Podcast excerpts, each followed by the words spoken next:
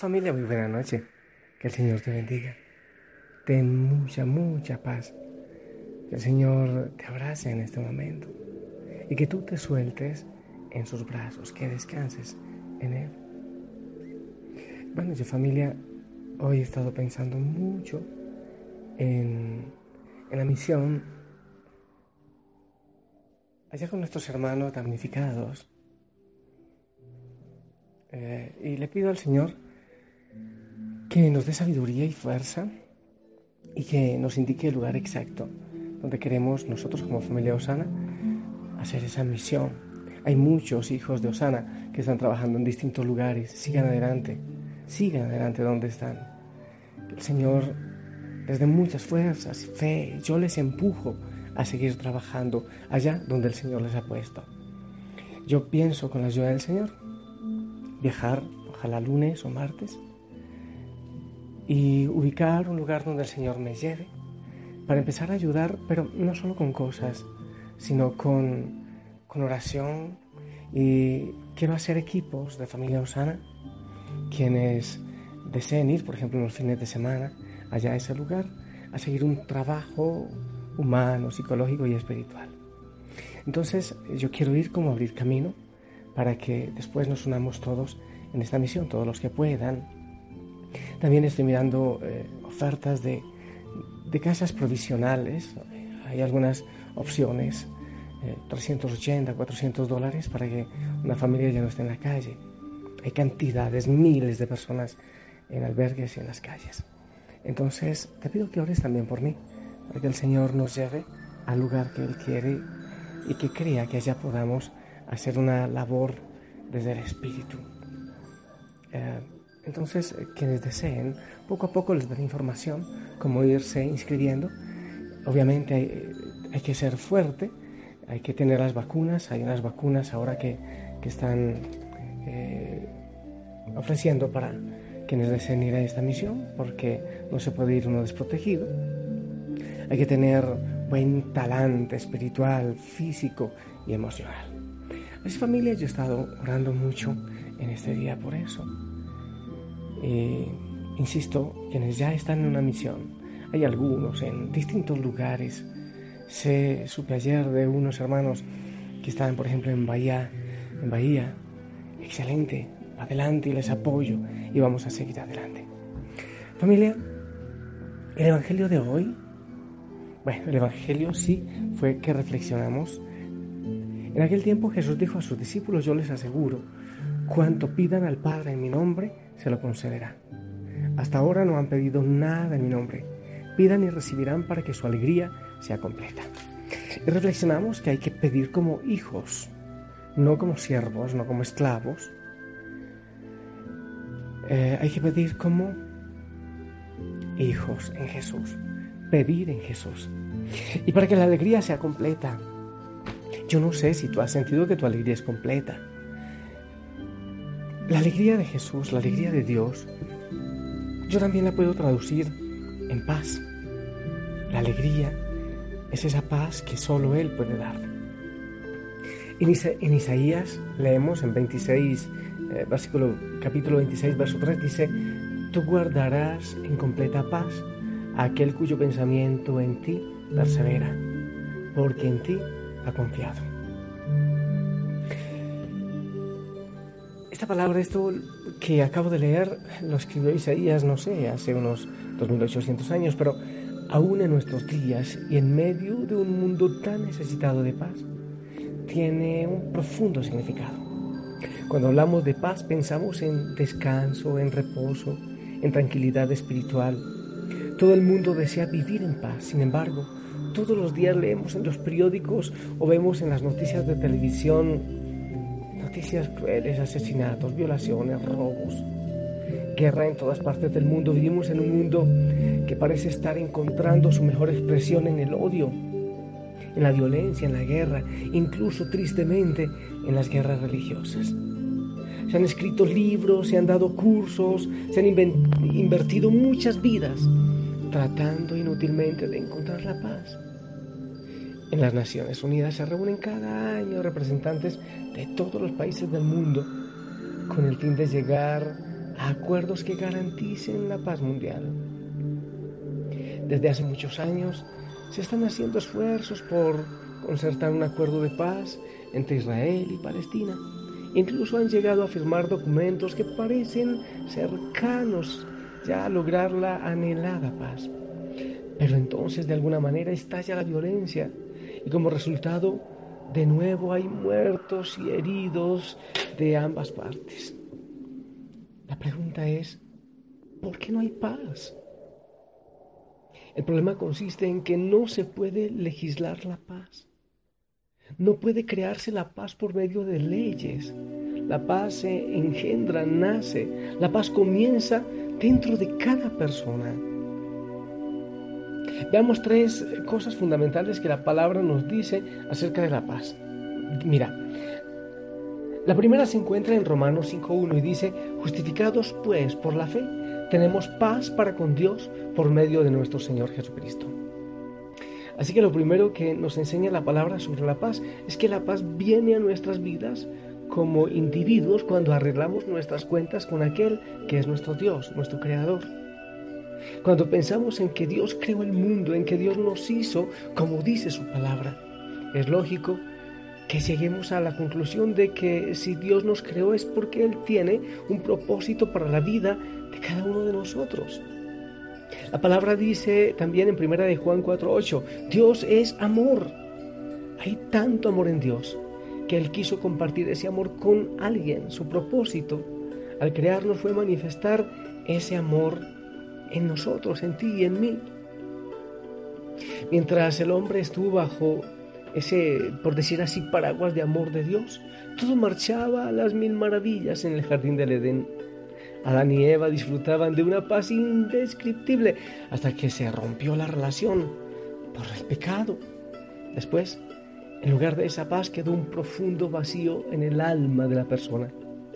Agustín de Hipona, este gran nombre de Dios, decía que este vacío solo puede ser llenado por Dios, la persona que ha salido de ese paraguas de amor de Dios, la persona que ha quebrantado su relación con su Creador es un pez fuera del agua. ¿Has visto el pez en el agua? Cada escama, cada aleta, cada forma de su cuerpo tiene sentido.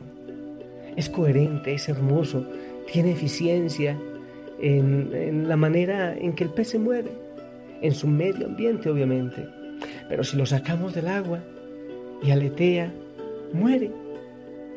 El hombre fuera de una relación íntima con su Padre Celestial es como un pez fuera del agua y empieza a sufrir las consecuencias de estar alejado de Dios. Aletea y golpea con su vida y siente esa sensación de carga, de culpa en su vida y se va al mundo buscando una solución porque algo no está bien, algo anda mal. Es lucha tras lucha, son dificultades, frustraciones, una detrás de otra. El mundo ofrece sus soluciones, pero ninguna resulta.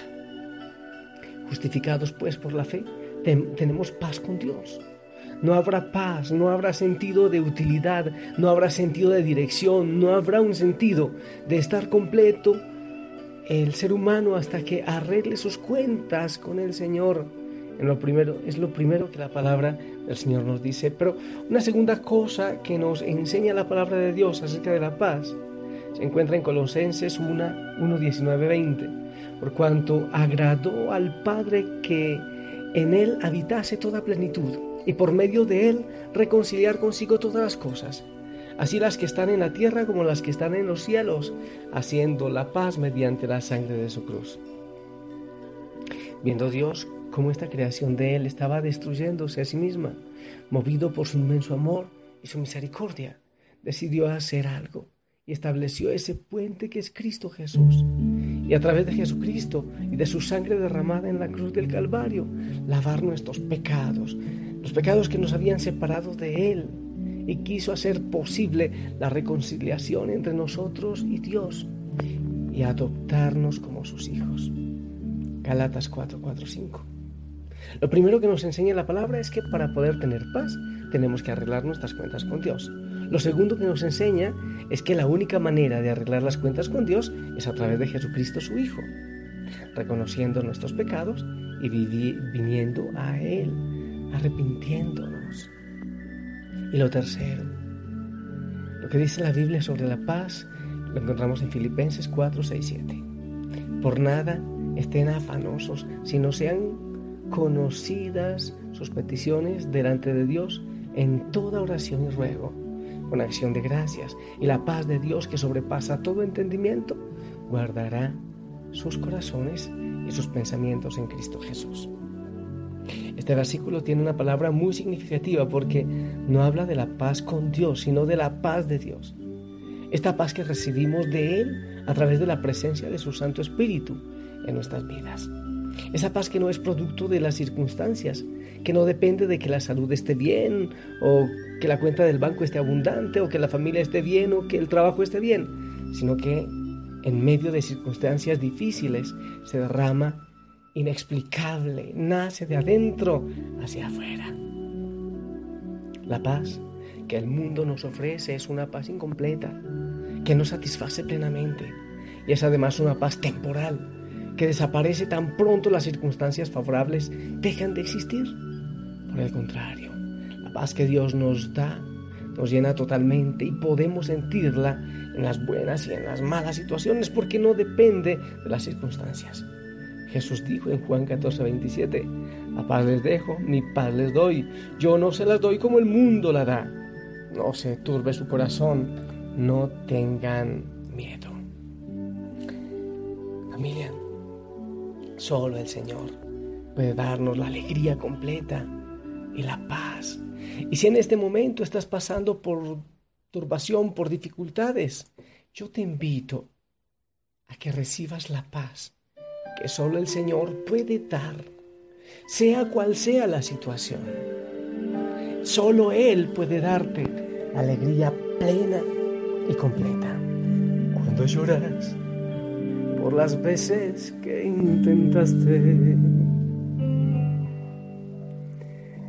Tratas de olvidar las lágrimas que lloraste. Solo tienes pena y tristeza, el futuro incierto esperar. Puedes tener paz en la tormenta. Muchas veces yo me siento igual que tú.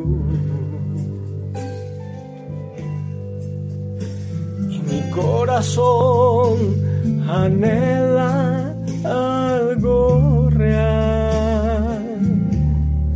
El Señor viene a mí y me ayuda a seguir en paz en medio de la tormenta. Puedes tener paz en la tormenta,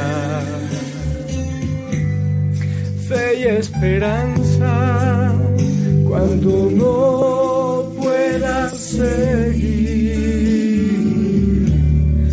aun con tu mundo hecho pedazos, el Señor guiará tus pasos en paz, en medio de la tormenta.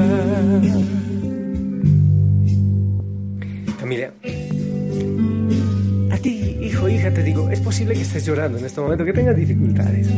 Sí, también yo he tenido mi corazón herido estos días pensando en los que están sufriendo en la costa. Sí, duele, ¿sabes?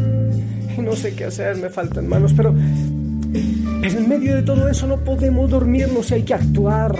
O si las cosas no van bien en tu hogar no se trata de que sencillamente te eches a llorar, sino que debes actuar y levantar la cabeza y tener la paz que solo el Señor puede darte. Que nada ni nadie, no existe terapeuta, no existe coach, no existe conferencista. Porque el Señor dice, pidan en nombre de Jesús, dice la palabra. Pidan en su nombre. Y así El Padre escuchará a los hijos como hijos, a sus hijos, porque Él los ama. Y así tendrás la alegría completa, la felicidad plena, la paz que necesitas. Gracias Señor por eso.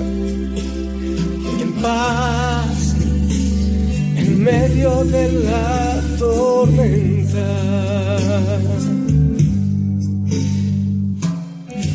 Yo bendigo cualquier situación que estés viviendo.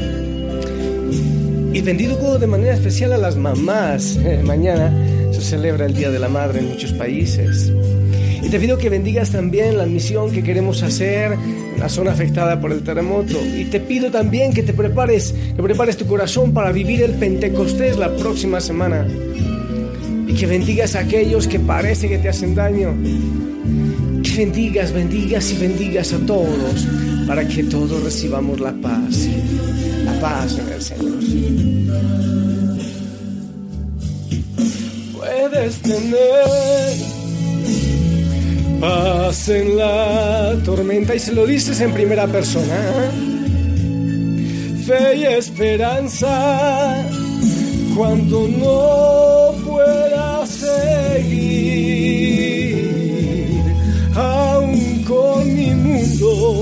hecho pedazos, el Señor guiará mis pasos en paz en medio de la tormenta yo te bendigo. En el nombre del Padre, del Hijo y del Espíritu Santo. Amén. Y recibimos tu bendición. Amén. La sentí realmente en el corazón y estoy seguro que toda la familia también. Te amo en el Señor. Descansa. Buena noche. Nos escuchamos mañana.